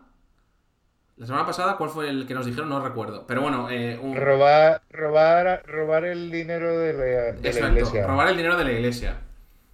O sea, claro, es ¿El un- del cestillo o el de Claro. toda- No, no, no, en plan, ponerte Eh, todos los, todo, lo del, todo lo que está a nombre de la iglesia, ponerlo a tu nombre. Todo. Claro, es un delito, pero es un delito, pero no tiene consecuencias. Pero claro que es, esa, esa, ese, ese momento, claro, tú puedes hacerlo. Y todo el mundo va a saber que lo has hecho, pero no te va a pasar nada porque tienes el poder que durante ese momento a ti no te pasa Exacto. nada. Otro que nos han dicho fue eh, eh, poner que Elon Musk, o sea, que, eh, que tú eres Elon Musk. Rollo, quedarte con todo lo que tiene. Esa es una opción, pero yo cogería y todo el dinero de la bolsa americana lo hackearía y iría todo a mi cuenta. Perfecto. Nada más que decir. O sea, es, Porque- un, es un delito. Vemos mucho. Eso es el- Hackear el dinero. Se está tirando mucho al tema económico, ¿eh? Eh, es obvio, es obvio. O sea, si yo tuviese eh, la oportunidad, por supuesto que haría lo mismo. Cualquier, buscaría el delito que más rico me hiciese y lo haría. Hombre, es que tú ten en cuenta que puedes hacer un delito de robar en un concesionario, pero ten en cuenta que si tienes toda la pasta del mundo, que ¿para qué vas a querer robar un coche o dos? Claro. Si ya vas a tener pasta para comprarte 20 o 30 Claro. Rollo, eh, me meto el, el 70% de las acciones de Google. A vivir. A vivir. ¿Sabes? Tal O sea, cual. ese, ese rollo de delito es, es el bueno. Porque dices, "Ma- mataría al hijo de la Eh. gran puta que a- no me puso los intermitentes a la rotonda. Te quedarías muy a gusto. Pero seguiría siendo igual desgraciado. En verdad, un delito sería Eh, hacer GTA con la. Le obligaría a Mark Cuban a que los Mavericks sean míos. Nah, es que los equipos de NBA y tal, ahí no, no se gana tanto dinero, eh. ¿No? Con los equipos deportivos eh, no se gana tanto dinero, tío. Se gana mucho más con, con los contactos o con las oportunidades de negocio que te salen por ser dueño de un equipo. ¿Sabes? O sea, por Claro. ejemplo, Enrique Cerezo, el presidente del Atlético de Madrid, del Atleti no ganará nada, pero el tío es el dueño de los derechos del 99% de las películas que se ven en España.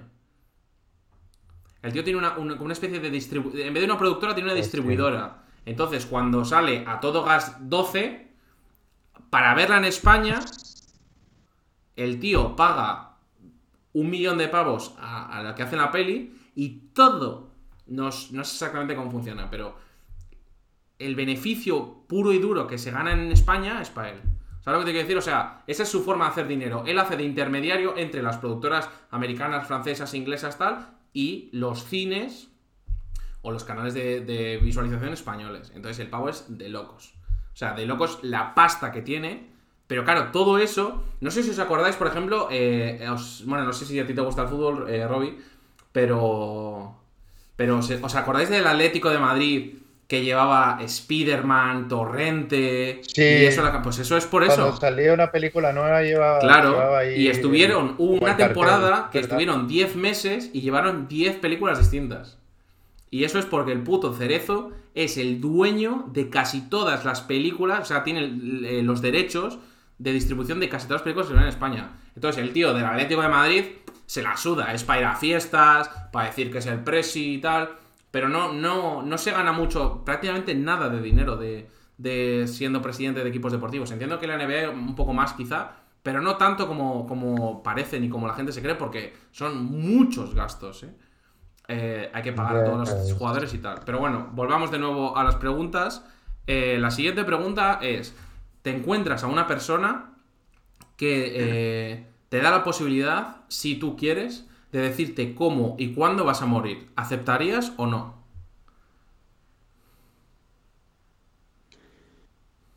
Tiene trampa, porque todo el mundo tiene ahí esa curiosidad de saberlo para disfrutar al máximo, pero lo mejor es que no lo sepas. Yo estoy de acuerdo si a- contigo. Es exactamente lo mismo que digo yo siempre.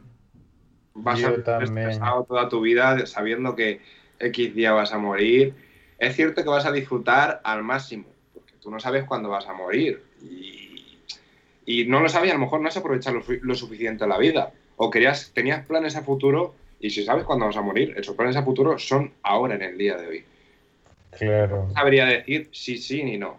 Al final todo el mundo diría que sí. Claro, no, todo el mundo dice que no. Pero yo siempre les digo, claro, tú me dices que no en tu casa sentado.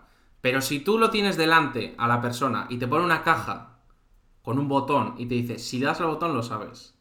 Es decir, si tú tienes la tentación en la mano, ahí es donde yo creo que el 90% que dicen que no caería. Porque claro, a mí me viene un tío, me llama por teléfono y me dice tal, y digo, ah, déjame en paz. Pero delante, rollo, lo tienes el botón aquí. Si le doy, lo sé. Ahí yo creo que casi todos caeríamos, tío. Por, por la, la, la curiosidad. Por el hecho de la ansiedad. tentarte. tal. Claro, Claro. es como la movida de una caja con un botón, si le das, se muere una persona aleatoria, que puede ser familiar tuyo o no en el mundo, pero te dan 10.000 pavos. Le darías al botón, ah, pues sí, yo le daría, porque la posibilidad de que sea mi madre, lo que sea, o la madre de mi amigo, pues lo que sea, me da igual. Pero luego es, vale, y si te ponen la foto cuando lo haces, bueno, sí, da igualmente. Y si te dicen que tiene entre 0 y 3 años, ¡ah! entonces, claro, vas creando condicionantes y al final todo el mundo le da el botón. O sea, llega un momento que la gente dice que no, pero te dicen 100.000 euros que los tienes en la mano, aquí, y le das al botón. O sea, le machaco el botón. No, Le machaco el botón. cual.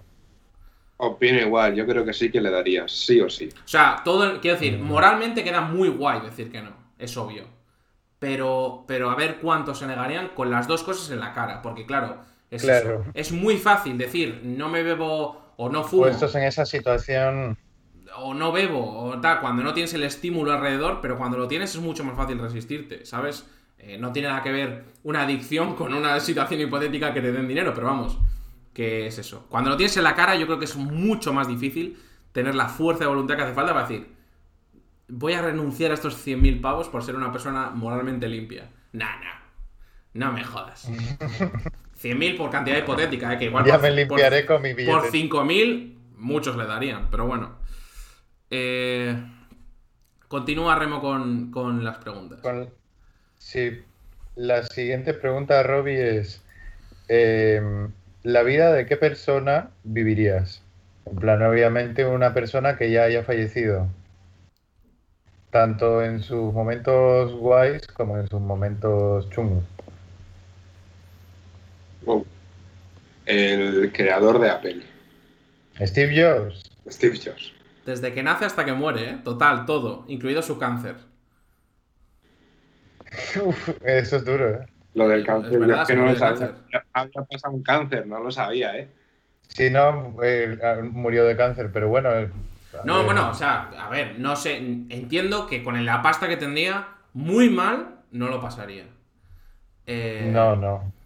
Eh, quiero decir, hay gente que sí, hay gente que no. No lo sé porque no conozco su caso, ni lo vi, ni lo viví. Pero que, que es su vida 100%, desde el día que nace hasta el día que muere. Digamos que eh, Claro, vives como en una caja, ¿vale? Encerrado dentro de, de tal.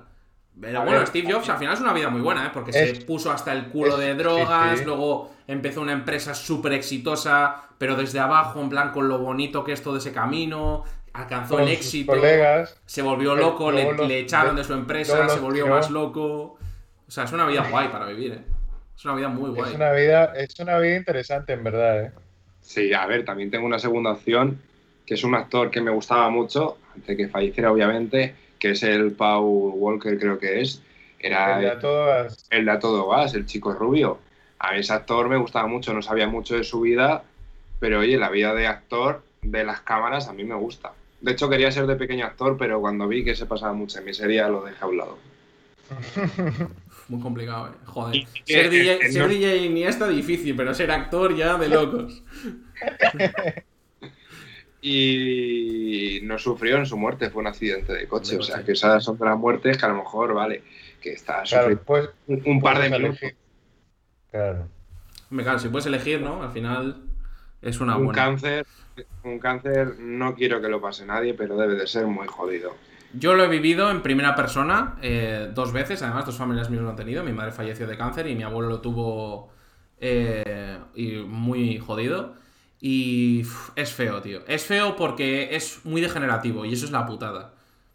Eh, no nos vamos a poner tristes ni vamos a tal, pero la movida es, incluso en- entiendo que cualquier enfermedad que, suponga un proceso en el que tú ves a una persona aquí y la vas, la vas viendo cómo cae, es, es duro. Y ahí va, se va a quedar porque no quiero hacer melancolías ni pollas, que no, no me gustan las penas. La siguiente pregunta es, eh, si pudieses elegir cualquier persona del mundo, viva o muerta, para sentarte en una mesa con unas cervezas a charlar, a que te cuente cosas, a preguntarle lo que tú quieras, a tener, digamos, una charla de estas que alguna vez habrás tenido con algún amigo o con alguna persona, de tirarte toda la puta tarde hablando y decir, ¿y, ¿y qué tal los, los búfalos? La verdad que están guapos, ¿eh? Porque tienen el pelo largo, tal, y de repente os ponéis a hablar de- del tiempo, luego de, de las naranjas, ese tipo de charla, que, que vas rolando, o sea... divagando. Exacto. Pues no te diría una persona en concreto, te diría, eh, conforme es, te diría una persona como yo, que coincida en personalidad, pero que tenga conocimiento de todo. Porque a veces Claro, me ha pasado, puedes elegir cualquiera del mundo vivo o muerto, ¿eh? Te estoy diciendo. O sea, cualquier persona humana, Claro, claro. famoso o no famoso, cualquier persona del mundo. ¿Tú tienes un- una persona sí. que te encantaría tener delante para hablar con él? Teniendo esa, esa cosa en la mano, vivo o muerto. ahora mismo no, pues a lo mejor la persona más inteligente del mundo que me pueda ofrecer su sabiduría, pero no tengo, no sigo a nadie, la verdad. Yo no Claro, pero, pero al final, un- una persona tan lista, ¿tú crees que te aportaría algo? En el sentido de que, claro, eh, de que te pudiese contar algo que consideres interesante. Yo que sé, imagínate, me dices, el, el Yuri Gagarin, que fue a la luna. O Armstrong. Rollo, que me cuente qué tal es la luna. Me dices, Will Smith, que me cuente cómo es ser tan puto amo. Me lo he inventado, no considero que sea un puto amo ni pollas, pero que. eh, Bueno, ¿Sabes? No En tienes una persona para co- como que te, te- te- te- te, eh, sientes curiosidad por saber de, de ella. El Rubius, yo qué sé, me lo estoy inventando, ¿eh? Nacho Vidal. Por ejemplo. Que me cuente sus aventuras, ¿no? Eh, a ver, elegiría sobre todo una persona graciosa porque has dicho en el contexto de ir a tomar una cerveza, ¿no? Sí, sí, eso, eso es importante. El cerveza, vino, lo que te guste, copas, me da igual. Pues, pues, pues, pues. No te sabré decir quién, la verdad, como nombre. Una persona que me pueda partir el ojete, eso sobre todo, y que aprenda algo. Bien. Sobre todo, porque a ver, yo le puedo preguntar a alguien, no sé si ha pasado a vosotros, de que estéis hablando con alguien, vale, puede ser muy listo, te puede ofrecer muchas cosas, pero no notas ese feeling al hablar. Claro, pero yo mm, en esta pregunta no creo que no considero que sea como tan necesario, ¿no? En el sentido de. Al final, el Claro. tema del alcohol es como para entrar en calor. Eh, Por ponerte en- un poco en contexto, la semana pasada eh, dijeron Marie Curie, creo. Eh, la anterior. ¿La anterior quién fue? Fue Bukowski, creo. Bukowski, sí. No sé, Eh, bueno, da, da igual. O sea, si no, no te vamos a seguir tirando la lengua hasta que, hasta que sepas a alguien, pero vamos. Eh. El, el Elon Musk, para saber cómo ha llegado hasta dónde está. Por ejemplo, Elon Musk, te fumas Bueno, unos canutos con él, que le gustan. y- no, no sé si habrá venido desde chico, que ya tenía toda su riqueza, pero llegar hasta donde el nivel que está él no es fácil. Y habrá tenido que pasar por muchas cosas. A ver, yo entiendo, al final la gente, eh, vamos a hacer aquí eh, una pausa rápida, pero la gente se mete mucho con Elon Musk por el tema de que, de que sí, que sus padres tenían minas de esmeralda y tal, pero el pavo creó PayPal, o sea, me la suda. Eh, tuvo una idea que no habían tenido otros, y eso no lo hace el dinero, lo hace la cabeza, o el intentar, o el querer, o la actitud. O sea, una- yo entiendo que es una persona que, que es polémica, que la gente le gusta, no le gusta. Bueno, en eso yo no me meto. Yo estoy hablando como, como mente, ¿no? Más que como, como persona humana. Y, eh, como puede ser, por ejemplo, Woody Allen, que se casó con su hija. Está muy feo, pero es un buen director de cine. Una cosa no puede o no debe afectar a la otra. Poco sobrevalorado, Entonces, claro, pero- Elon Musk es rico. ¿Era rico? Sí, bien, estoy de acuerdo. Pero, pero a, a mí no se me ocurre PayPal. Eh, ¿Y cuánta gente rica? El rey, el rey de España, el actual, eh, era rico de pequeño. No se le ocurre PayPal. Eh, te puedo decir mil. eh, Sí. mil millones. Y la empresa. Y ha hecho Tesla, primo. ¿Qué más quieres? Eh, Es rico, sí, Claro. pero eh, ¿cuántos ricos tienen, eh, son ricos y no lo han hecho? El tío. Yo no soy muy del rollo emprendedor y tal, no me gusta. eh, go for it y esas polladas, mm, una puta mierda.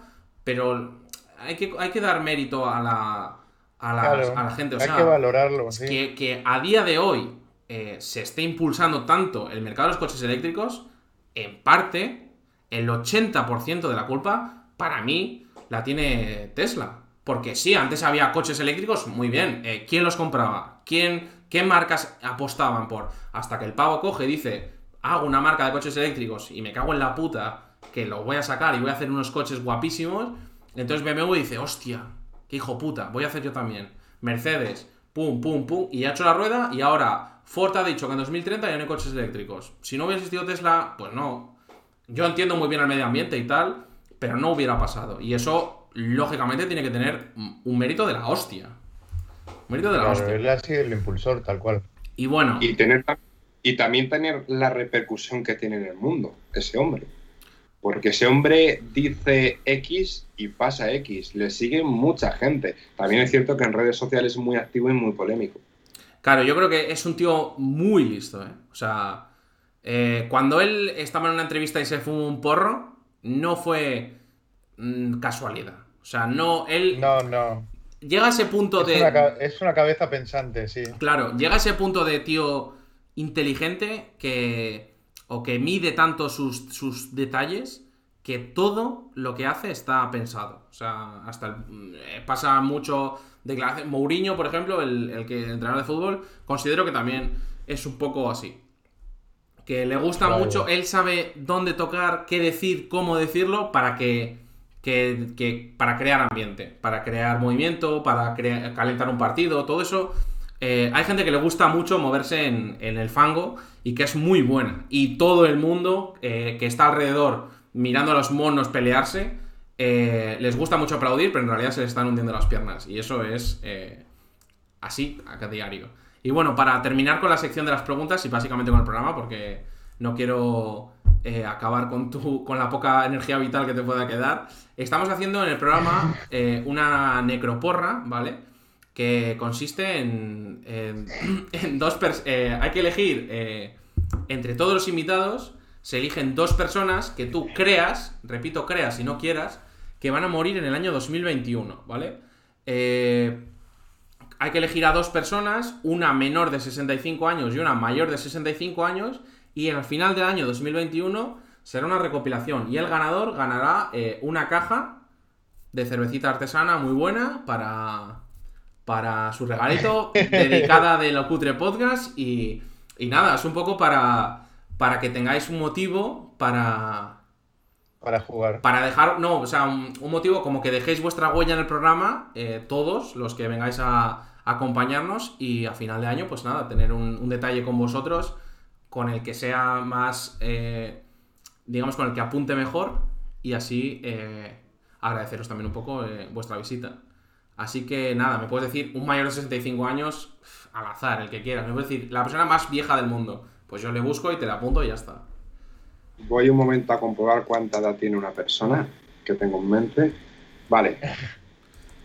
Donald Trump. Donald Trump es mayor, ¿no? De 65. Tiene 74 años. Vale. Y, Y menor otra de persona- 65 años.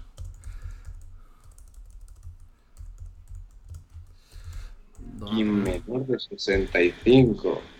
Esto tiene que ser una persona que la pueda bien matar el virus o lo puedan asesinar.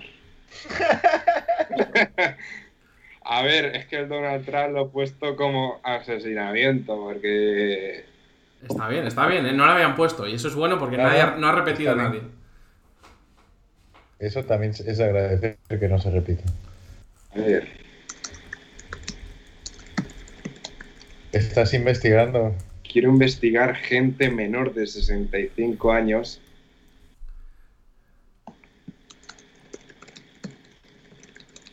Bueno, aprovecho mientras investiga Robbie a dar las gracias a los que se han suscrito. Bueno, suscrito, ojalá. Nos han seguido. Algún Ah, bueno. a- en el chat te dicen algún trapero. Por si te sirve de. Trapero. Trapero, rollo. XX Bueno, que se Tentación, han Lil suscrito Peep. o que nos han seguido. Esos dos están muertos ya. Claro, por eso. eh, ese es el modelo a seguir que tiene. ¿Cómo se llama el del, el del punto aquí? El Illuminati, el Liluci. Lil Uzi Vert. A ver, yo algún rapero de estos. Venga, va. Me voy a mojar y me voy a mojar mucho. El Pablo Hassel. Uf, Uh, muy bueno. Porque ha habido mucha revuela Muy y bueno. aquí quien- quien habla en España le calla en la boca. Me ha gustado, porque es polémico, Hostia. pero. O sea, tiene sentido, es polémico, pero es probable. O sea, no. Una vez una, una vez pase el tiempo en la cárcel, tristemente, nadie se va a acordar ya. sí. ¿Te acuerdas ahora que todas las manifestaciones por la libertad de expresión, que lo veo bien, Sí, pero Pero, escúchame, bueno, ahí hay muchos no que voy a- también salen a hacer el, el gamba, ¿eh? no voy a hacer mi opinión. Lo que están haciendo la gente saliendo a la calle es hacer el gamba, porque lo que están haciendo es daño a sus ciudades, nada más, y están robando, no están manifestándose. Yeah. No sé si Una habéis visto el vídeo del, que sale del Nike y se estrella contra el escaparate. No, Pero no, bueno, yo no lo he pues visto. nada, es un poco el resumen del tipo de gente que está eh, en la calle. Si tú te das cuenta, llega un punto, o sea, hoy estaba viendo el telediario y es rollo que la peña ya está la poli en los furgones y les prenden fuego y tal. O sea, que yo, me parece muy bien. No en este contexto ni en esta situación, me da igual que seas de derechas, de izquierdas, que te manifiestes por los ponis, por tal, pero a mí me jode que no me pueda tomar una puta birra a un bar, así lo digo, y la peña esté haciendo el mongólico, porque es hacer el mongólico en la calle. Y ya, ya está, no quiero. Sí. O sea, no somos un podcast que entre eh, en política, para nada. eh, nos la suda. No, no, que seas el más facha, el más de izquierdas, que votes a tu puta madre en bicicleta. No estoy hablando de ti, estoy hablando en general. ¿eh? Eh, no somos, o sea, no rechazamos a nadie por nada, porque bueno, yo, yo personalmente considero que es un error absoluto. Pero sí que estoy de acuerdo contigo en el que lo que- Estamos de acuerdo. lo estamos que de está haciendo la gente es el tonto. O sea, si tú te quieres manifestar, Sí. hay vías, hay formas. Sí, si no. Es que si no la liamos, las cosas no cambian. Ya, tío, pero si hay una pandemia y tu madre es médico, pues que tú vayas por la noche a robar al Decathlon una bici, quizá no ayuda. Pero bueno.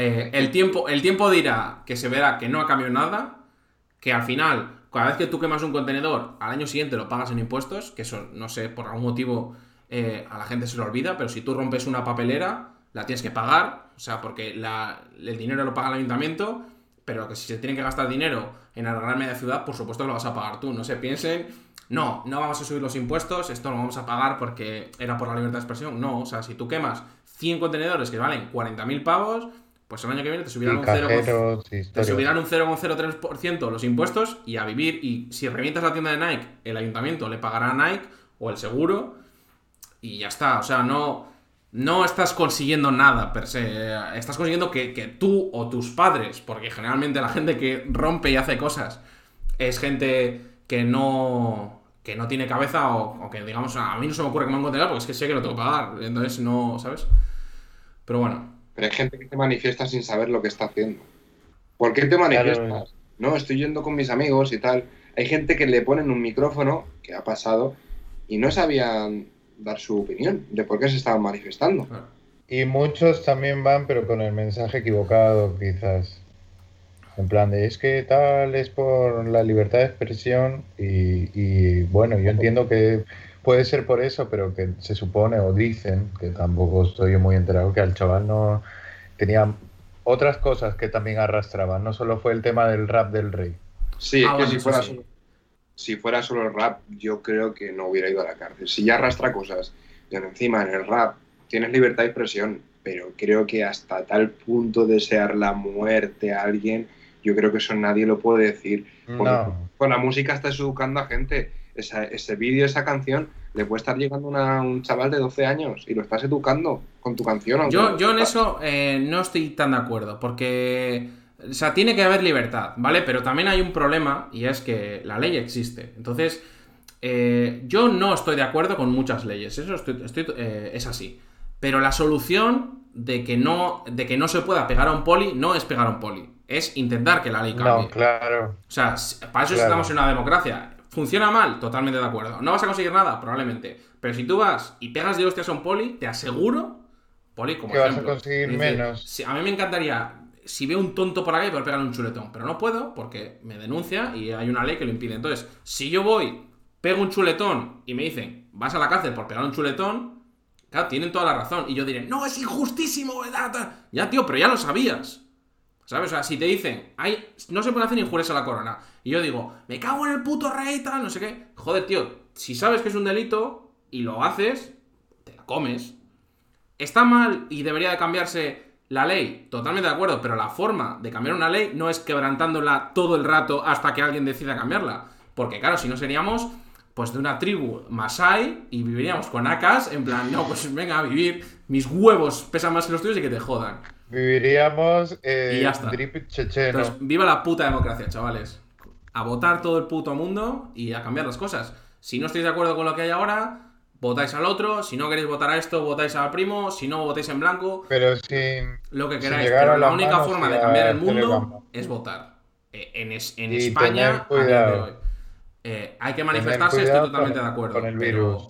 Pero, bueno, eh, vamos a, a dejarlo que no vamos a calentar. Bueno, muchísimas gracias, eh, Remo, por estar aquí. A todos los espectadores.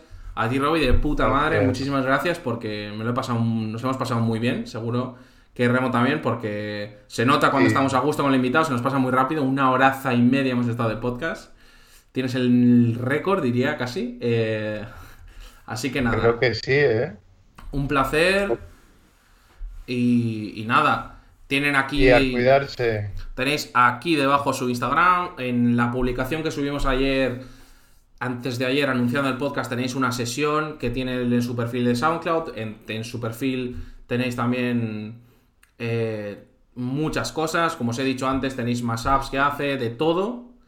Y, y nada, muchísimas Y gracias si por queréis venir. mandarle una si queréis enviarle una canción, buscarlo en la radio también. Exacto. También. Eh, por mi parte, nada, muchas gracias. Yo me he pasado bien. Una hora y 37, bueno, más de una hora y 37 con el previo directo. Exacto. Se me ha pasado súper rápido y he estado muy a gusto. Espero seguir con el récord de, de tiempo. Si algún día alguno me supera, pues mira, hacérmelo saber y Te lo, te lo haremos saber, Igual que, igual que los resultados de la porra. Exactamente. Exacto. Y respecto a lo que habéis dicho de mi SoundCloud y demás, sí, ahí tenéis mi SoundCloud, donde tenéis todas las novedades musicales que subo. Actualmente no estoy subiendo muchas, pero más adelante sí, este sábado habrá nuevo vídeo. Y en mi Instagram pues podréis ver historias y el contenido que voy subiendo a la radio. Y poquito más. Yo soy Roberto Martínez, acá Robi M, y ha sido un placer estar en esta conversación con vosotros. Y, viendo a la gente que me conozca un poquito más y conociéndonos a, a vosotros un poquito más también. Muchas gracias a los que nos habéis seguido. Eh, gracias por reventarme. Eh, no sé cómo haré para, para bajarlo, porque el señor Álvaro quiere que lo dejemos al volumen ese, pero bueno, no sé si podré soportarlo. Pero bueno, eh, gracias a los que nos habéis seguido. Como veis, estoy intentando mejorar un poquito, a ver si para la semana que viene cambiamos un poquito el layout y lo hacemos un poquito más guay, poquito a poco. Voy aprendiendo, es complicado el tema del stream. Pero bueno, gracias a todos, de verdad, y muchísimas gracias por estar aquí una semana más y nos vemos el domingo que viene a las 7. Un saludo.